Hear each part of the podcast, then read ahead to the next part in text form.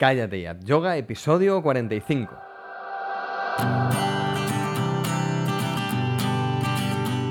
Bienvenidos a Cállate Yat Yoga, el podcast en el que hablamos de yoga, de la práctica, la teoría, las escuelas, los maestros, las posturas, los libros y todo lo relacionado con esta maravillosa práctica. Hablamos de yoga de manera normal, con los pies en la tierra y con sentido del humor. Hablamos de yoga, en definitiva, como si lo hiciéramos de cualquier otro tema. Soy Jorge Caballero, un practicante de yoga que también imparte clases desde hace tiempo. Hoy vamos a hablar de cómo hacer una secuencia efectiva eh, como terapia para los dolores en la lumbar, en la zona baja de la espalda. Pero antes quiero recordaros que visitéis, como siempre, la sala de práctica y que le peguéis un ojo a sus ya siete secciones. Las lecciones, las rutinas, los monográficos, el apartado de yoga y salud, el laboratorio, la teoría y filosofía y la nueva sección para profesores llamada Fundamentos del Yoga. Por 10 euros al mes tenéis acceso a toda la plataforma y a todo el material publicado. ¿eh? Tanto si eres alumno como si eres profesor, cada sección está diseñada para que aprendamos base, eh, yoga perdón, desde la base y tengamos herramientas para enseñar a, los alumnos. Así que nada, pegadle un ojo que, que está genial. Bueno, vamos con el programa de hoy. Esta semana publicaba el monográfico del dolor lumbar que he hecho dentro del curso. Lo que antes mencionaba. En el monográfico hemos hablado de teoría, anatomía, de la biomecánica del conjunto pelvis, pierna, columna lumbar y además eh, tenemos una parte práctica, claro. Quería compartir con vosotros eh, parte de lo que he tenido en consideración para diseñar el, monográfico de, la lumbar.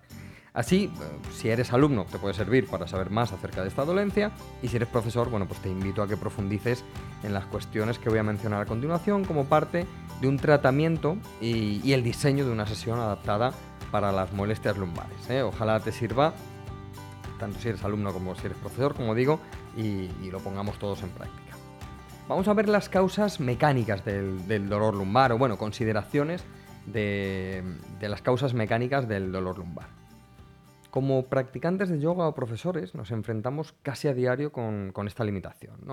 Como profesores queremos tener las mejores herramientas para atender a nuestros alumnos, tener claro cómo tenemos que secuenciar y qué tenemos que potenciar para que nuestros alumnos eh, eh, tengan la mejor herramienta. Para que cada asistente a nuestra clase pues, se vaya mejor eh, o se vaya mucho mejor de lo que estaba antes de entrar a la clase. Y además, bueno, pues que pueda mejorar o incluso eliminar ese, dolor lumbar. Si no somos profesores, si somos practicantes, bueno, pues queremos conocer, ¿no? O, pretendemos conocer cómo con estas secuencias eh, podemos avanzar en nuestra práctica para que ésta se vuelva más inteligente y efectiva y eliminar también las molestias de, esa región. Bueno, pues ya sea por higiene postural, malos hábitos en el trabajo, hernias discales, estenosis, una rotación vertebral, eh, a todos nos afecta, nos afecta en, un momento u otro este dolor, este dolor limitante y desagradable que nos deja a veces paralizados. Puede que tengamos ese dolor después de una noche toledana eh, una noche de estas que, duermes mal y te levantas con la lumbar tocada. O bueno, pues al hacer la cama, al planchar, eh, coger a un niño, bueno, pues las cosas de, propias del día a día. Hay quien tiene ese dolor lumbar casi crónico y desgraciadamente pues tienen que visitar al, fisio o al osteópata semanalmente y, es un lastre para, su día a día. Em, ya sé que no estoy contando nada nuevo, ya lo sé, pero bueno, era por poner en situación las cosas. Para tener un esquema claro, vamos a acotar este tipo de dolencia y vamos a enmarcarla para poder abordarla pues con mayor facilidad. Las causas mecánicas más comunes del dolor en la región lumbar se asocian con 1. La falta de espacio articular, 2. La falta de rango de movimiento, 3. La falta de flexibilidad en las piernas y caderas y 4. Las tensiones viscerales. Cada uno de estos puntos, además, bueno, pues puede derivar en otras cosas. Si practicamos yoga con regularidad, estos dolores normalmente desaparecen o disminuyen, eh, pues, pues, mejoran todos los puntos anteriores eh, con el trabajo global de, las posturas, de las asanas. Sin embargo, eh, lo que quiero es que veamos un trabajo específico para comprender en profundidad cómo podemos ganar ese espacio articular, el rango de movimiento, la flexibilidad que comentábamos antes e incluso pues, eliminar tensiones viscerales. ¿Y qué buscamos con la terapia de yoga? Bueno, pues en la terapia de yoga normalmente buscamos, eh, o principalmente buscamos dos cosas. Crear espacio articular y ampliar el rango de movimiento. Si bien la fuerza muscular es necesaria para mantener una estructura sana, Un músculo potente sin espacio articular no mejora una lesión, por lo que buscaremos primero ese espacio articular que se traducirá en movilidad.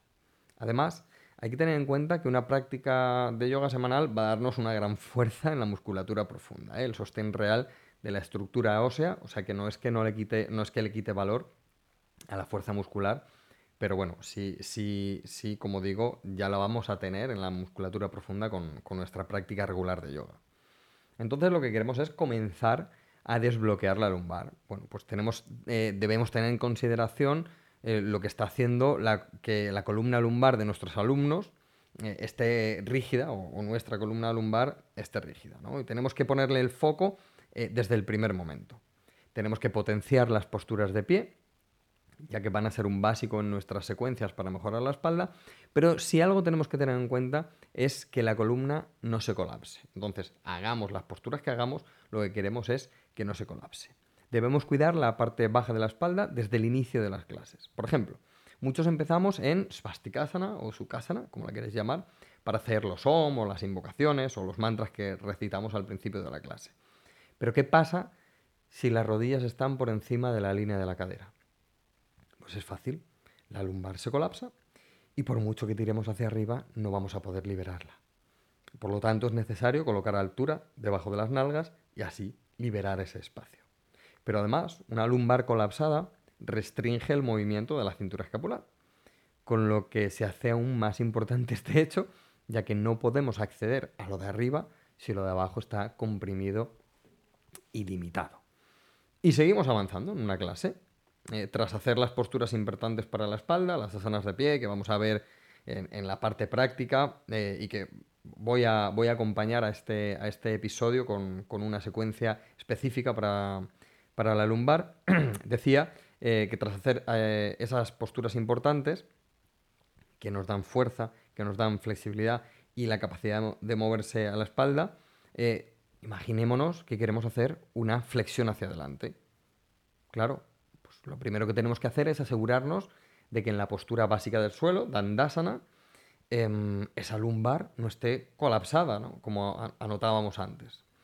Eh, entonces, si es así, podemos seguir avanzando dando importancia al estiramiento de la columna más que a cuánto vamos hacia adelante en Paschimottanasana. Es decir, que buscamos la creación de espacio primero, poniendo esa altura en las nalgas también en Dandasana, y luego el rango de movimiento hacia adelante. ¿eh? Lo más prudente es hacer flexiones cortas ayudándonos de una silla o de un cinturón. Pero, insisto, primero que es liberar el espacio para luego poder darle el movimiento. Para hacer flexiones hacia adelante es importante tener una comprensión fina de cómo el muslo debe empujar hacia abajo y las ingles internas cómo se dirigen en la misma dirección. Esto va a hacer que ganemos eh, bueno, pues, en, la longitud de la columna principalmente, y es que es un básico que nos encontramos no solo en Dandasana, sino en asanas pues, como por ejemplo Adho Mukha Svanasana o Virabhadrasana 1. De estos aspectos también estoy hablando estas semanas en, la serie que, estamos llamando Cómo desarrollar una práctica personal. ¿eh? Entonces buscamos espacio articular, ¿no? Pues, claro está que la movilidad y estiramiento de las caderas es imprescindible para actuar desbloqueando la lumbar.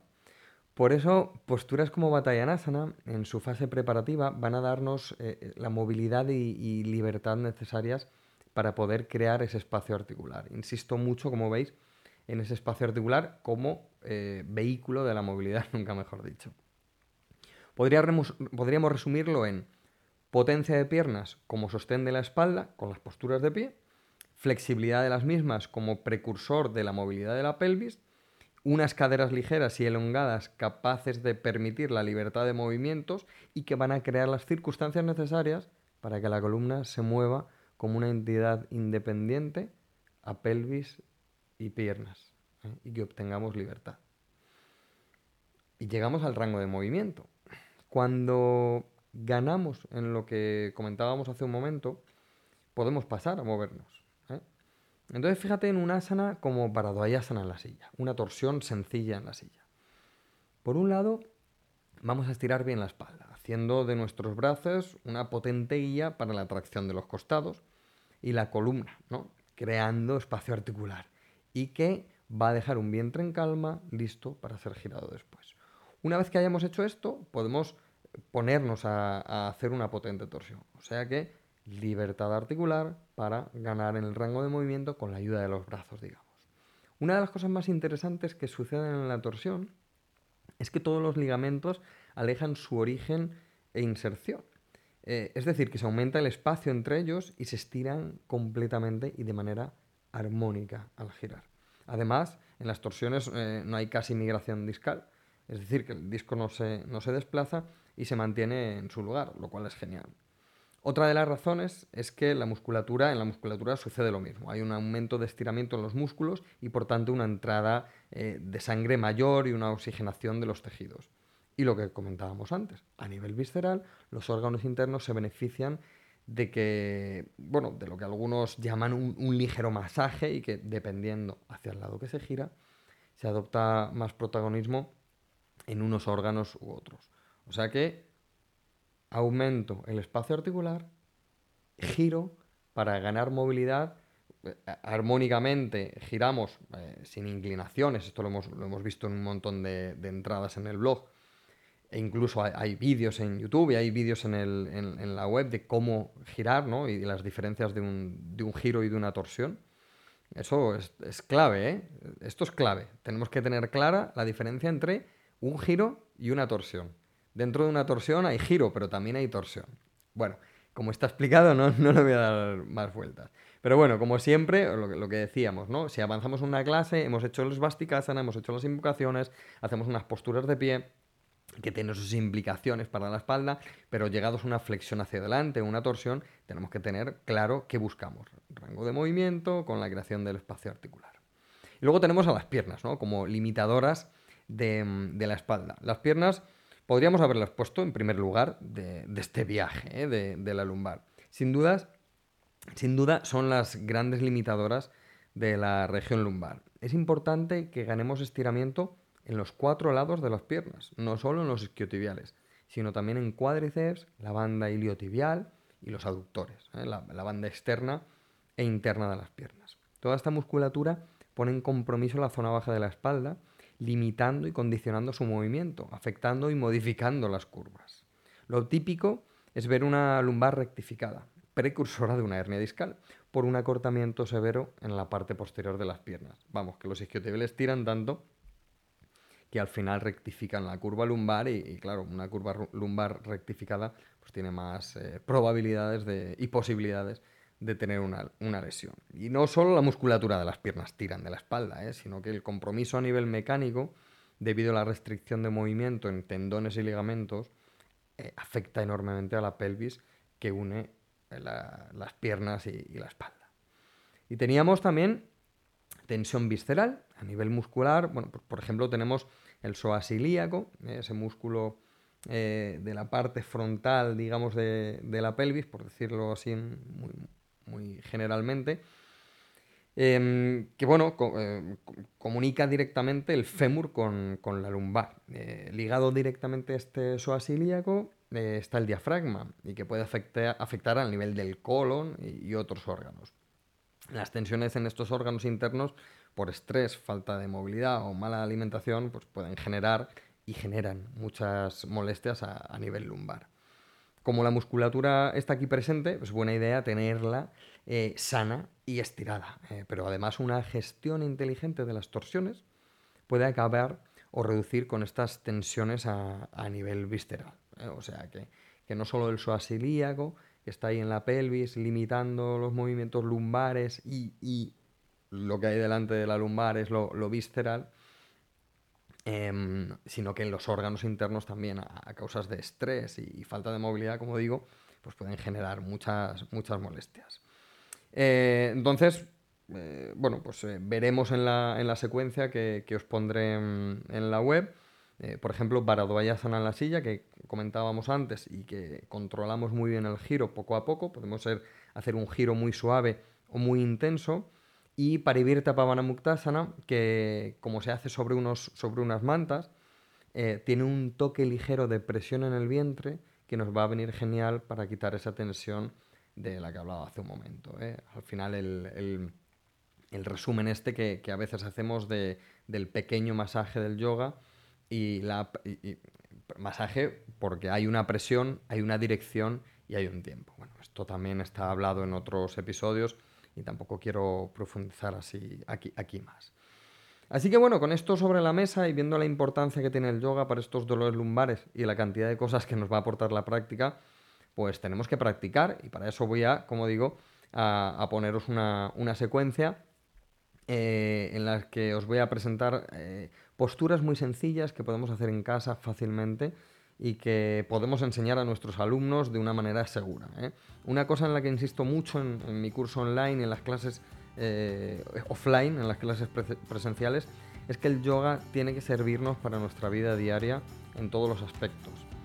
Así, el día que nos levantamos con esa mano detrás de la espalda, pues tenemos herramientas para poco a poco quitarnos ese, ese dolor tan incómodo. O sea que el yoga nos sirve para el cuerpo interno y el ser espiritual, pero también para ese cuerpo externo que debemos cuidar y mimar, ya que es el que nos han dado para liberarnos aquí en el, mundo material.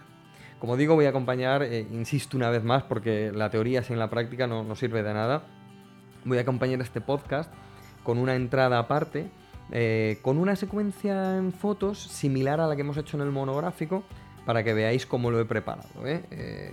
Cómo lo he preparado, cómo va la secuencia. Veréis que son cosas muy sencillas, como digo, pero el orden es lo que nos importa y, bueno, pues un poquito de, soporte con pared y una silla. Es muy fácil, ¿eh? va, a ser todo con pared, con una silla y, con una manta para no hacernos daño en las rodillas. Así que va a estar, va a estar chupado. Y nada más, espero que me sigas acompañando en este pequeño y humilde viaje de yoga y que podamos seguir aprendiendo todos juntos porque al final ese es el objetivo del yoga y de la vida. Os espero en los comentarios de la web y os animo a apuntaros al curso de yoga para gente normal y empecéis a practicar yoga en casa con esta pequeña comunidad de yogis y yoginis normales que estamos haciendo poco a poco en calleteatyoga.com. Nos escuchamos en el próximo episodio. Es todo por hoy. Ariom Tatsat.